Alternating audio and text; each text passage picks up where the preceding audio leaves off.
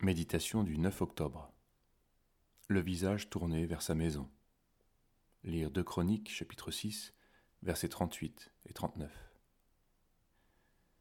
S'ils reviennent à toi de tout leur cœur et de toute leur âme, si dans le pays de leur captivité, où on les a emmenés captifs, ils te prient, en direction du pays que tu as donné à leur père, de la ville que tu as choisie et de la maison que j'ai bâtie à ton nom, tu écouteras des cieux, du lieu où tu sièges, leurs prières et leurs supplications, et tu leur feras droit.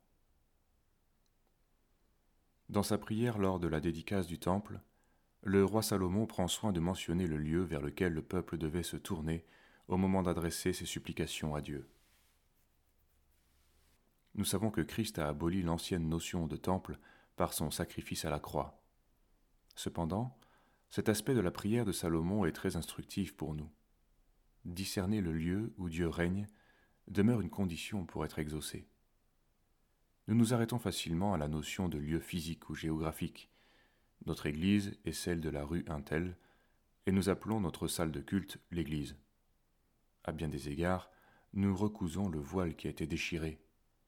Il n'y a qu'une Église, la réalité spirituelle qui rassemble les enfants de Dieu, les rassemblements locaux ne sont que des assemblées de cette Église universelle qui se définit par la communion de tous les croyants sur la surface de la terre, de l'assemblée des saints, déjà auprès du Seigneur, et des myriades d'anges. Hébreux 10. L'Église a reçu les clés du royaume des cieux.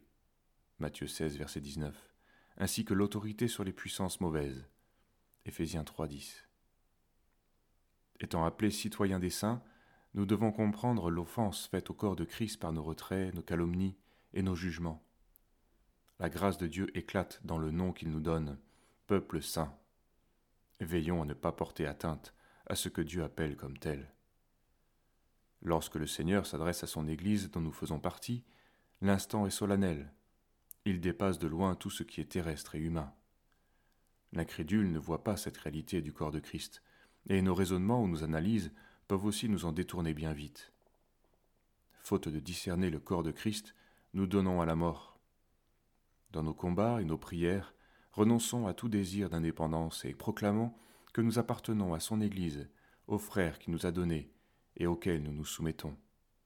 Notre cœur, orienté de la sorte, est en communion avec l'assemblée des premiers-nés.